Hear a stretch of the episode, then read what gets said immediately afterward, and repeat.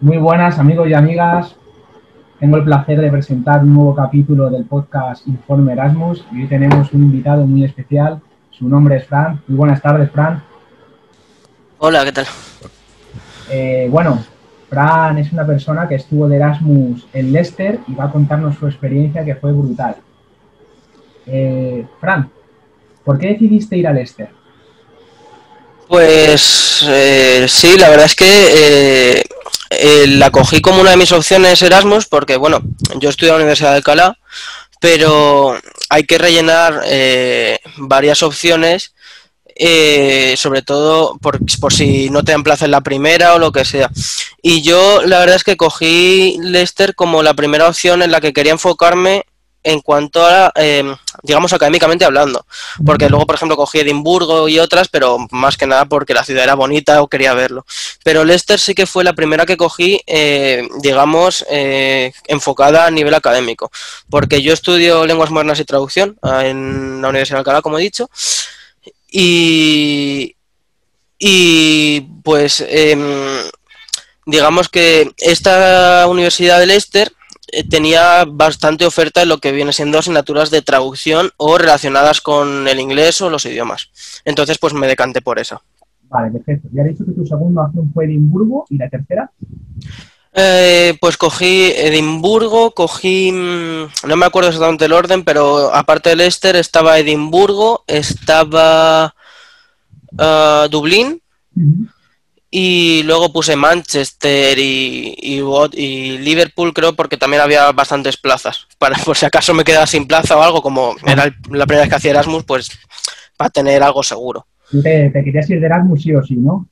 Sí, sí, sobre todo porque, ya te digo, estudiando traducción, pues creo que me venía muy bien irme ahí a un, a un país de, de habla inglesa. Especialmente por el tema ese, ¿no? De mejorar tu inglés. Eh, Sí. Hablando un poquito de los pasos previos, ¿te pidieron como requisito acreditar algún título de inglés o tener cierto conocimiento? Pues en la Universidad de Leicester, eh, creo que teniendo un B2 en inglés te valía. Luego, por ejemplo, había otras. Pero perdona, Entonces- eh, Fran, un B2 de algún examen en concreto, de IELTS, de Cambridge. Am, pues eh, tienes con, por ejemplo, en la Universidad de Alcalá, con el APTIS de la Sí. Universidad de Alcalá te vale. Si no, pues con el Cambridge eh, o uno que cumpla, que cubra las cinco disciplinas estas de listening, speaking, reading, writing y grammar. Si Ujú. cubre las cinco, cualquiera te vale. De todas maneras, hay algunas tablas de convalidación que a eso, en el momento en que tienes que elegir el, el Erasmus y tal, eh, te dicen qué exámenes te valen y cuáles no. Pero yo, por ejemplo, me valía, yo tenía el Aptis y me valía. Y te pedían en Leicester un B2. Sí que es verdad que, por ejemplo, en, en otras, eh, bueno, en, en Cambridge, por supuesto, te pedían un C1 y aparte un examen extra o lo que fuera, pero en otras no tan especiales, como por ejemplo Manchester o Liverpool, creo que sí que te pedían un C1, que es un poco más alto que un B2, pero vamos, que sin problema se puede entrar. Vale, perfecto. Eh, también, antes de ir a la, universidad, ¿tuviste que hacer algún tipo de papeleo, de burocracia en el tema de, eh, de la convalidación de asignaturas y demás? ¿Puedes contarnos un poquito cómo fue Ah, sí, mira, te cuento, pues em, bueno, al principio tienes que, en la Universidad de Alcalá, el- te dan una- un listado con, con todos los sitios a los que puedes ir y tienes que elegir seis, creo que son. Y, y pues eso ya pones los que creas que te pueden servir, que quieres hacer o, o bueno, los que prefieras. ¿Vale? Y luego esos em, va por nota media del curso anterior. En mi caso, yo he hecho Erasmus en tercero de carrera, pues me eh, iba por nota media de segundo. Y entonces, pues, si por ejemplo había cinco personas que querían la Universidad de Leicester y luego había cuatro plazas, pues eh, los que más nota media del curso anterior tenían iban y te podías quedar fuera. Vale. Que eh, este año en mi caso, por ejemplo, no ha habido ningún problema, porque bueno, a mí me daba la media, pero luego ha habido gente que ha ido con, con menos media, pero porque había bastante oferta de plazas.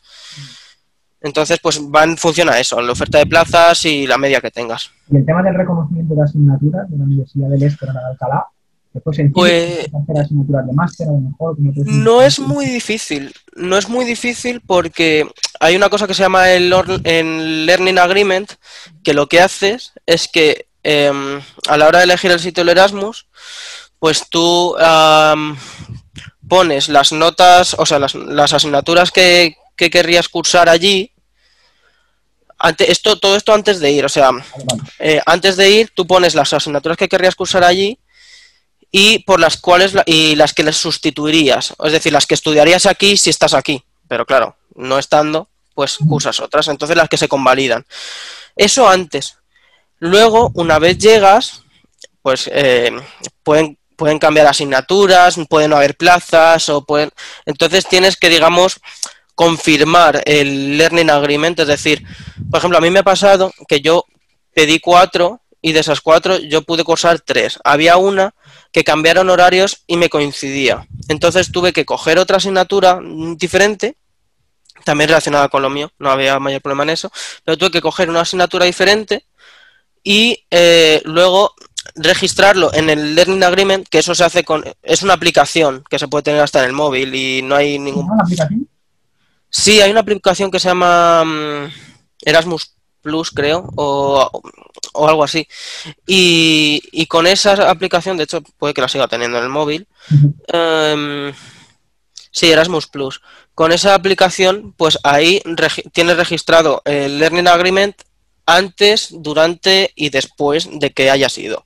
Porque yo, por ejemplo, eso, tuve que cambiar una asignatura y pues nada, la añadí al, al Learning Agreement, la, la reemplacé por la otra y, una vez que me lo luego te lo firman digitalmente, eh, el responsable, el coordinador Erasmus de la universidad de origen, de mi caso la de Alcalá, y de la universidad de destino, en mi caso la de Leicester. Entonces, una vez que te lo firman los dos, pues eso significa que te, si apruebas y todo, te lo van a convalidar sin problema y eh, pues que puedes dar las clases con normalidad como si estuvieras en la universidad normal aquí en España. Perfecto. Así que en lo general sin ningún problema. Conozco mucha gente que está un poco agobiada con ese tema, en plan de si no me sí. asignaturas, no sé qué.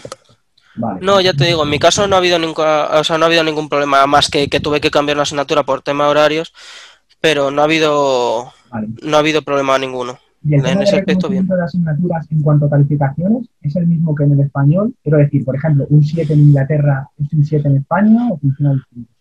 Pues no, y eso me llamó mucho la atención porque sí que es verdad que, por ejemplo, em, las asignaturas de allí eh, son valen más créditos, por así decirlo. ¿Sabes? O sea, 60 créditos del Leicester, bueno, de Inglaterra o Reino Unido, son 30 de España. Entonces yo tuve que coger, digamos, 60 créditos para un solo cuatrimestre, cuando aquí con 60 créditos haces el curso entero. Es verdad que a lo mejor su carga lectiva es menor, claro. ¿No? Eh, allí era mayor, se supone que era mayor, porque al valer más créditos pues tiene más... más duro, un año en Inglaterra es más duro, es más carga lectiva que un año en España. Se supone que sí, luego yo en realidad tuve las cuatro asignaturas que cogí, que son, eh, hubiera sido igual que si cojo cuatro aquí, es, o sea, medio, eh, un cuatrimestre un semestre son cuatro, asignaturas en traducción, por lo general.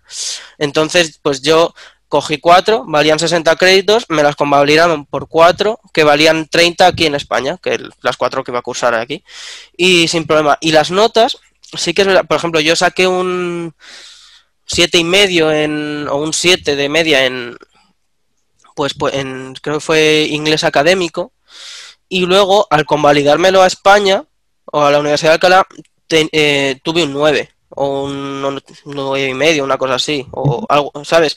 Entonces, me sorprendió la verdad porque no me esperaba que, no sé si es que no me fijé o no lo sabía, pero no me, espera, no me esperaba que hubiese tanta diferencia de nota de que yo tenga un 7 fuera y aquí tenga un 9 y medio, un 9, creo que era un 9. Es curioso eso. Sí, a mí me llamó mucho la atención y, oye, pues me alegró porque subió mi media. No lo fuiste a reclamar, ¿no? Y se habían confundido. No, no, no, no, no fue a reclamar, no. Vale, bueno. Siguiendo con los pasos previos antes de embarcarte en esta aventura, ¿buscaste alojamiento desde España o esperaste llegar allí?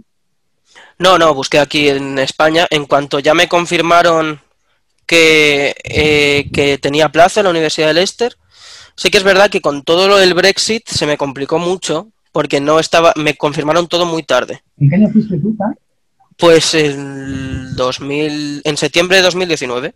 Vale, bueno, este curso pasado, ¿no? Sí, ya te digo, este septiembre pasado. Entonces, sí que es verdad que se me contó el Brexit de que con la movida que tenían no sabía, no se sabía muy bien todo. Pero me confirmaron pues a mediados de julio, una cosa así, me confirma, mediados finales, me confirmaron que tenía plaza en la universidad y entonces me puse me puse a buscar alojamiento, que la verdad es que había varias opciones. ¿En qué, páginas? ¿En qué páginas alojamiento? Ah, pues eh, sinceramente en la Universidad de Leicester, la propia página web tiene una web de accommodation, que es allí alojamiento. Entonces, eh, allí pues nada, en la página me metí y yo quería residencia universitaria, entonces yo no tuve problema porque, en ese sentido porque, digamos, eh, hice una solicitud, ¿vale? Para, mm, una vez ya estaba eso, la Universidad hice una solicitud para una residencia universitaria que había varias, pero elegí una que estaba más cerca y tal. Y luego había un listado que tenías que poner como pues varias opciones, pues eso, ya te digo, en caso de que no te diesen una, pues para que tuvieses alojamiento, aunque no fuera la primera opción, pero que fuera la segunda o la tercera. Pero yo no tuve ningún problema en eso.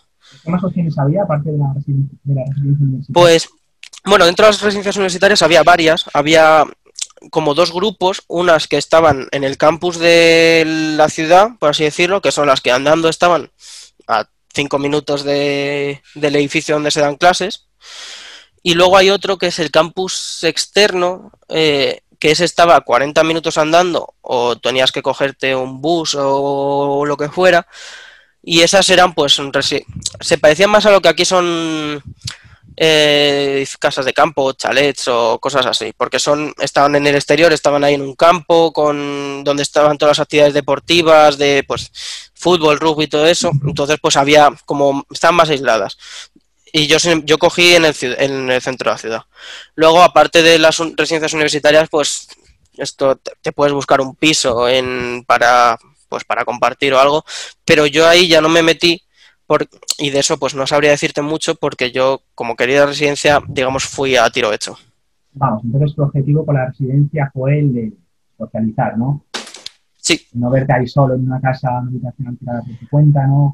No, yo quería una residencia, sobre todo porque también, como tampoco tenemos mucho margen a la hora de, en cuanto al tiempo, por el tema del Brexit y que nos avisaron tarde, quería una residencia, pues, pues yo qué sé, para estar con, otros universitarios y había un montón, de hecho, de, de universitarios españoles de, de toda España. Entonces, pues, sí, en un piso yo estaría más aislado. Entonces, pues preferí, pues, pues eso, hacer vida universitaria, que se llama.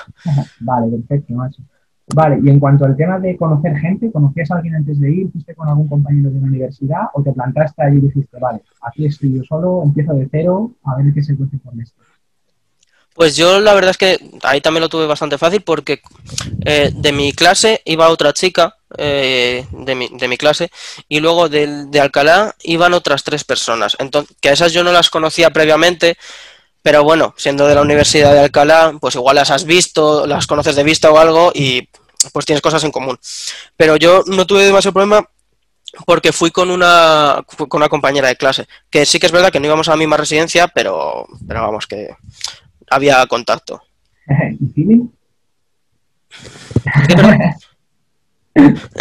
vale, bueno, vamos a ver ahora no fue tu experiencia una vez en Leicester, ¿vale? Tú llegaste ahí en septiembre, has dicho, que es cuando empiezan las clases en Inglaterra, ¿no? Eh, sí, el, 20, el 20 de septiembre llegué. 20 de septiembre, vale, perfecto. ¿Podrías contarnos un poco sobre cómo es Leicester, sobre la ciudad, si es grande, pequeña, el tipo de transporte que hay, los servicios que ofrece? Pues, a ver, como ciudad, está bastante bien. Creo que es la decimoprimera o decimotercera ciudad más poblada de Inglaterra, lo cual pues, pues está bastante bien. Y, y es, es, grandecita. Yo si lo comparo con la ciudad de la que soy, pues eh, no es más grande que, que donde vivo. Eh, bastante más grande. Pues... ¿El qué, perdón? ¿Hay más ambiente universitario de aquí en Alcalá? Eh, te, te, te, escucha un poco cortado. Eh, ¿Hay más ambiente universitario que en Alcalá? ah, eh, pues yo creo, sinceramente yo creo que sí, porque sí que es verdad que yo estaba a cinco minutos del centro, que es como pues todo lo que me rodea y en una residencia universitaria, pues todo lo que me rodea ese ambiente universitario, pero sí que es verdad que había bastante más ambiente porque había, por ejemplo, una semana de jornadas de bienvenida, luego en el campus hacían barbacoas en el campus o regalaban cosas, hacían talleres y, y había mucha, mucho universitario en la ciudad, una ciudad pues, pues muy dedicada a eso. Vale, perfecto. ¿Y en cuanto a precios?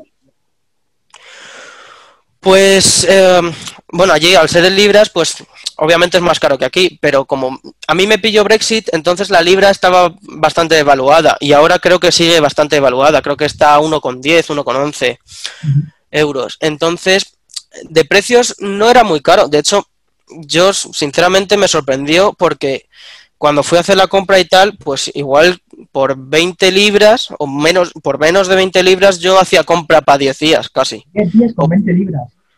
Sí, o sí que es verdad pues que comprabas pues comprabas pasta, comprabas eh, carne picada, cosas fáciles, no compraba cosas muy elaboradas, pero pero sí que con 20 libras para una semana, 10 días más o menos te da. O sea, yo compraba, pues, compraba los desayunos con zumos, con galletas, con lo que fuera, las comidas, pues, pues ya te digo, pasta, pescado, pollo, carne, mm, cosas normales, y igual las cenas. Y, y la verdad es que es eso, de precios no me parecía muy caro. Sería el equivalente a, pues, eh, un poco más parecido a Madrid, diría yo, solo que allí en libras, claro. Luego ya al pasar a euros, pues sí, al pasar a euros pues te sale más caro. Pero midiéndolo en libras, pues, mm, pues era bastante asequible. Sí que es verdad que no es Londres, entonces pues baja un poco el precio. Vale, entonces, ¿cuál sería la estimación mensual que harías tú para un Erasmus en Leicester, teniendo en cuenta pues comida, el precio del alquiler, el transporte, más o menos de todo? ¿Cuánto crees que podría ser el presupuesto a considerar? Pues... alcohol si bebes, todo.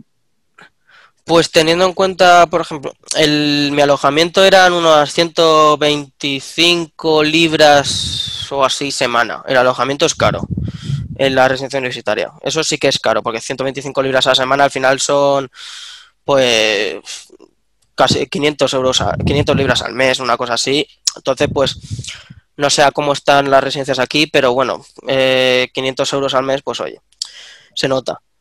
Eh, eso el alojamiento. Luego, pues las comidas, ya te digo, con, con 100 libras de, eh, comes en el mes de sobra.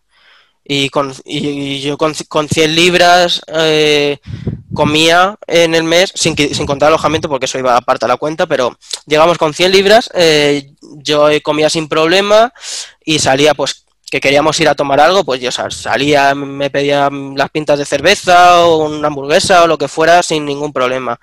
Y el transporte, pues eh, lo que más que me llamó también la atención, lo que más se utiliza son los Uber. Eh, allí hay taxis, obviamente, pero, pero yo... el tren o el metro, vais en Uber.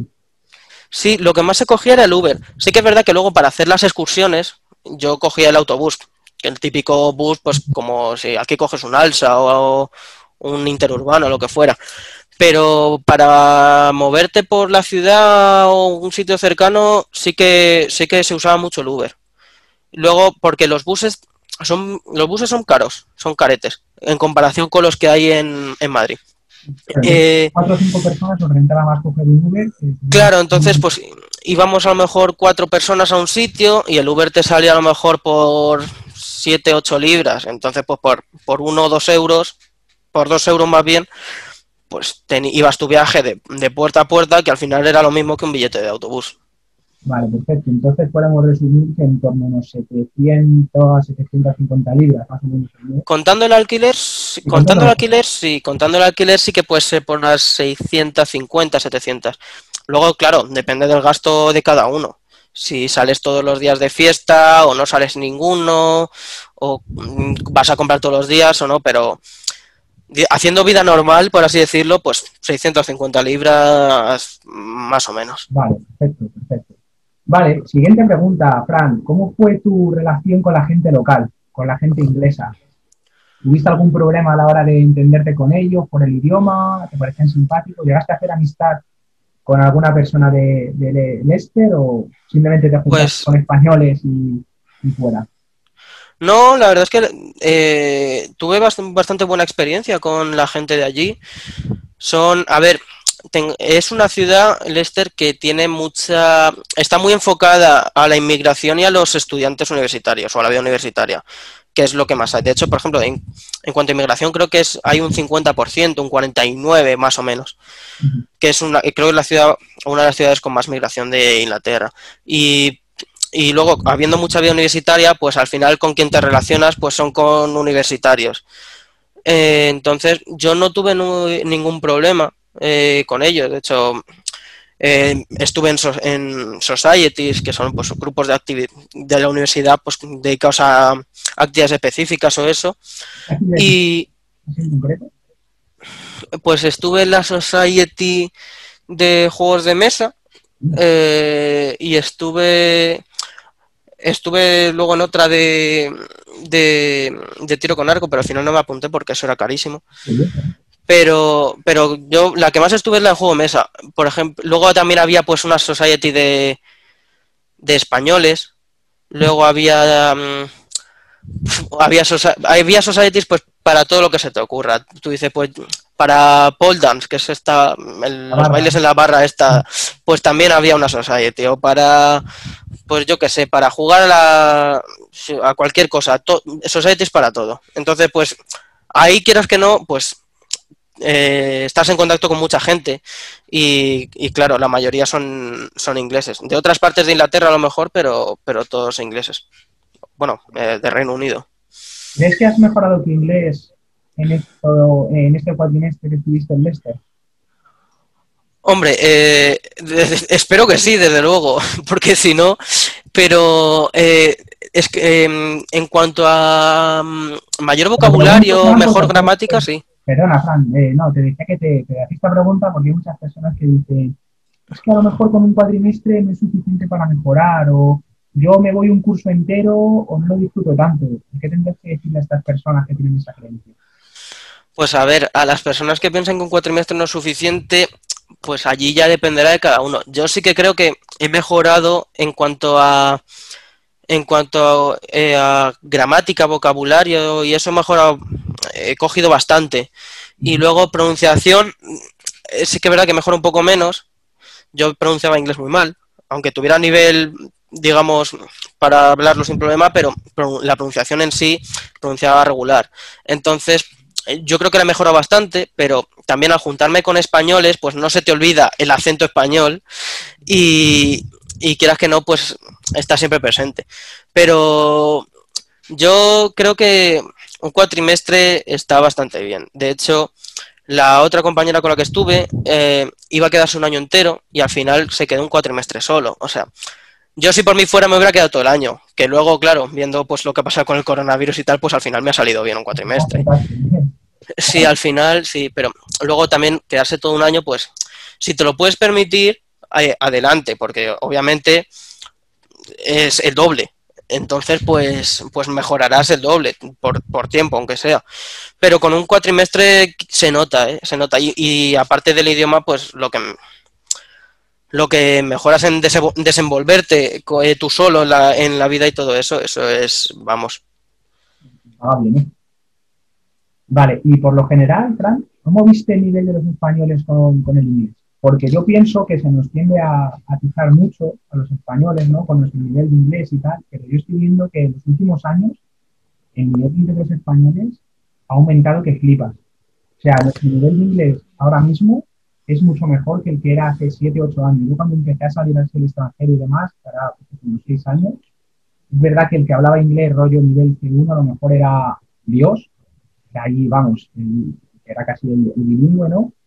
Pero ahora mismo yo conozco a muchísima gente que, están fuera, se desenvuelven sin problemas y yo creo que no es tan malo como se nos hace creer.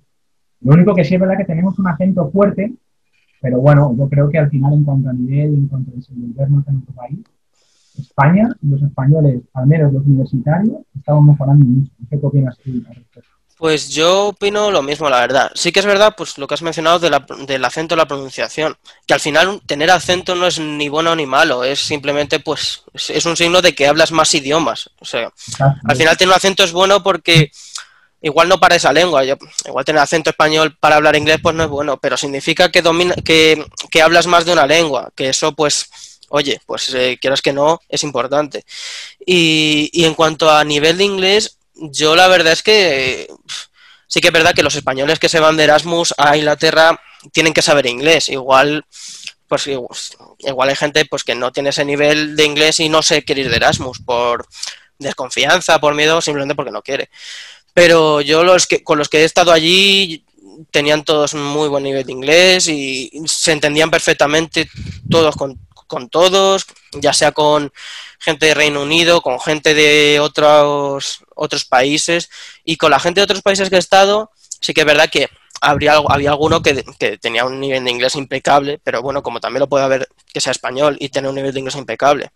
Pero la gran mayoría de gente que estaba de Erasmus ahí, teníamos todos un nivel más o menos parecido, con mejor, peor pronunciación, pero nos entendíamos todos sin ningún problema. ¿Qué le dirías a esos estudiantes que a lo mejor pues, eh, han sacado un B2, pero no se sienten muy confiados con su nivel inglés y están dudosos de aplicar una beca Erasmus como esta por, por su inglés? ¿Qué les dirías? Pues les puedo decir que yo tengo un, yo tengo un B2 porque el título que tenía con un C1 se me caducó, entonces yo tengo un B2 y con un B2 eh, he ido y he vuelto y no me he muerto, o sea, ¿no? sí, y todo. sí, y no he tenido ningún problema, me he entendido con todo el mundo.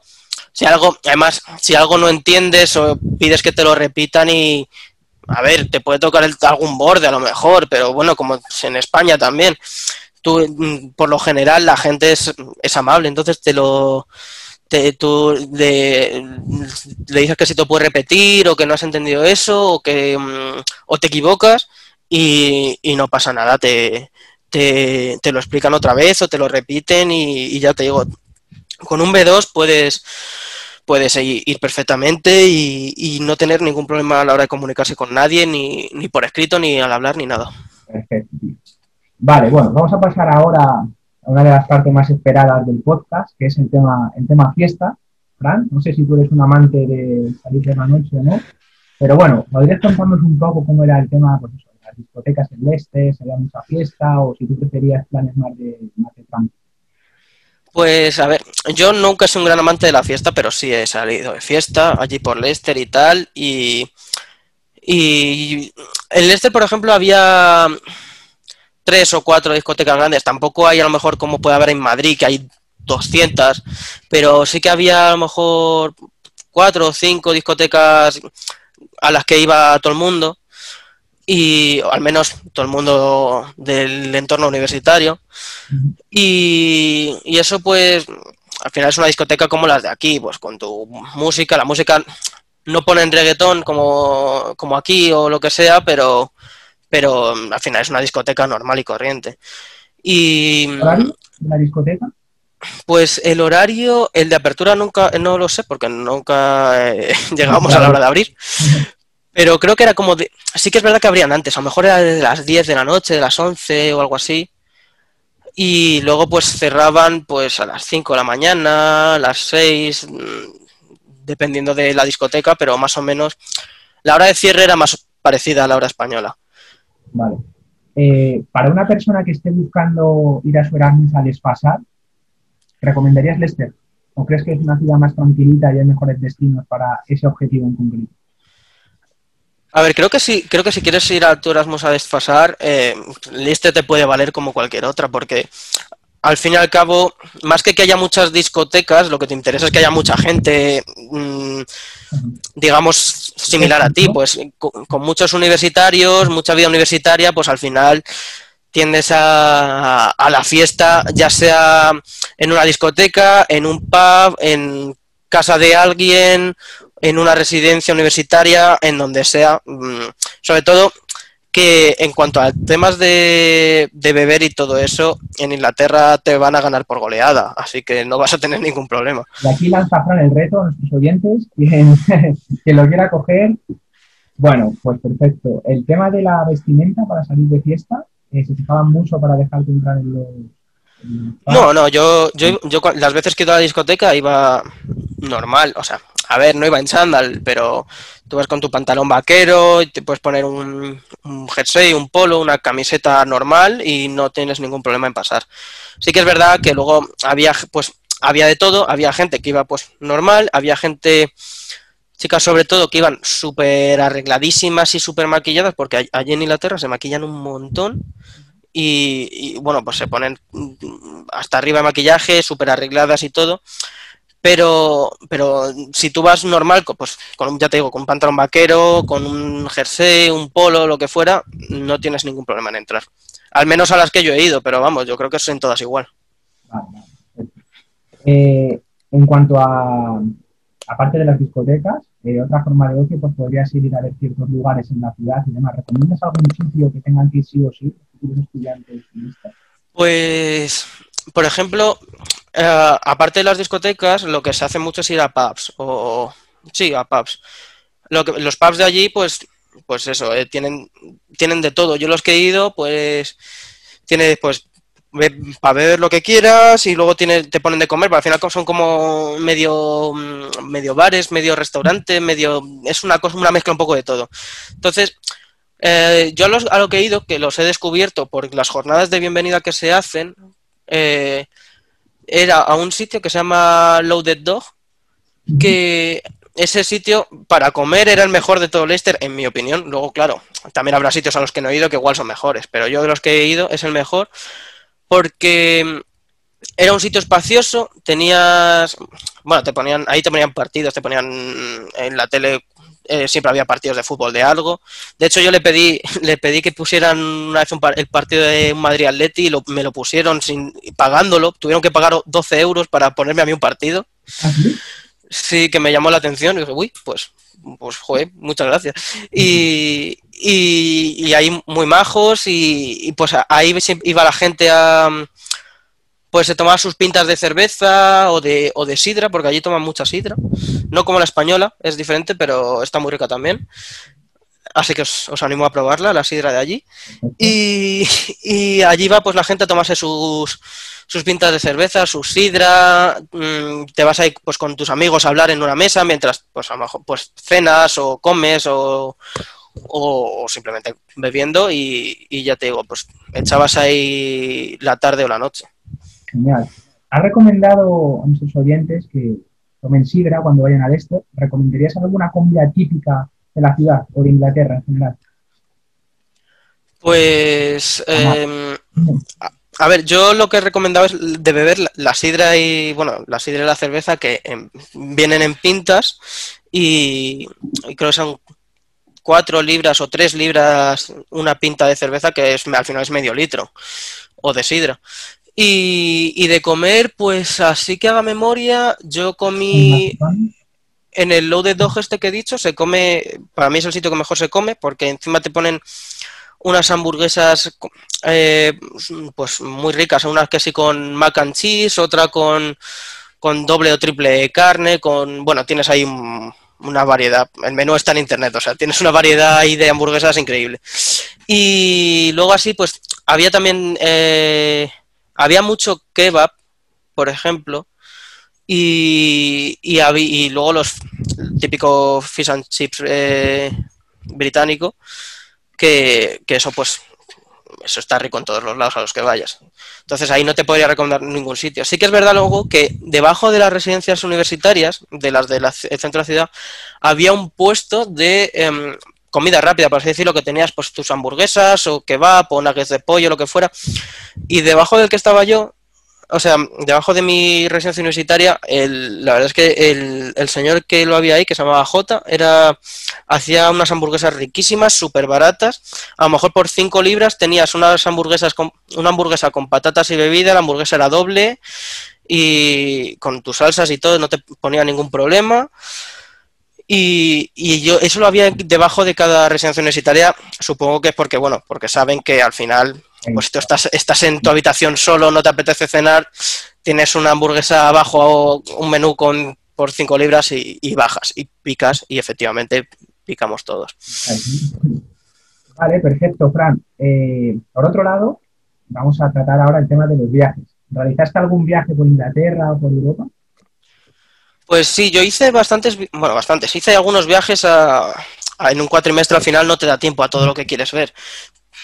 Que eso sí que es verdad que igual si te das un año entero, pues puedes ver más cosas. Pero en un cuatrimestre yo he ido, me he ido a Oxford, he ido a Stonehenge, a Bath, he ido a mm, Birmingham, a Londres y, no sé si he ido a algún sitio más, ahora no me acuerdo. Por ejemplo, mis, eh, mis compañeras fueron al pueblo de donde nació Shakespeare y todo eso. ¿Cuál de esas ciudades te impresionó más,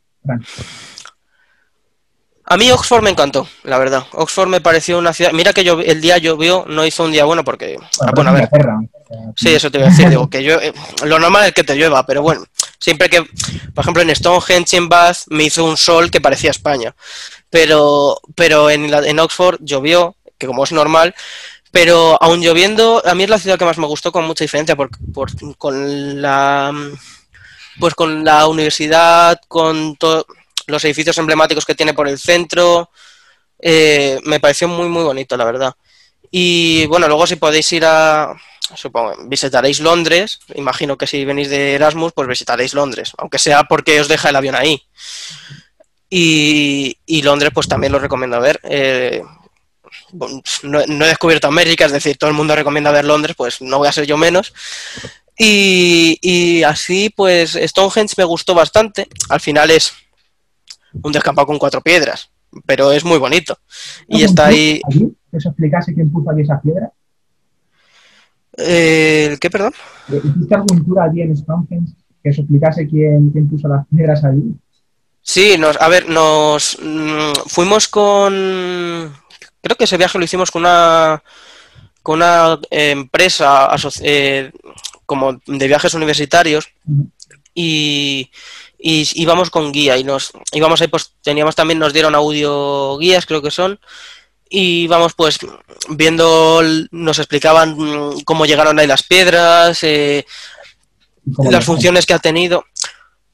Pues si te soy sincero no me acuerdo muy bien, pero creo que las, trajeron rodando sobre troncos, creo. y, y, se usó al principio, se usó también como mm, lugar de rituales, luego se usó como tumba.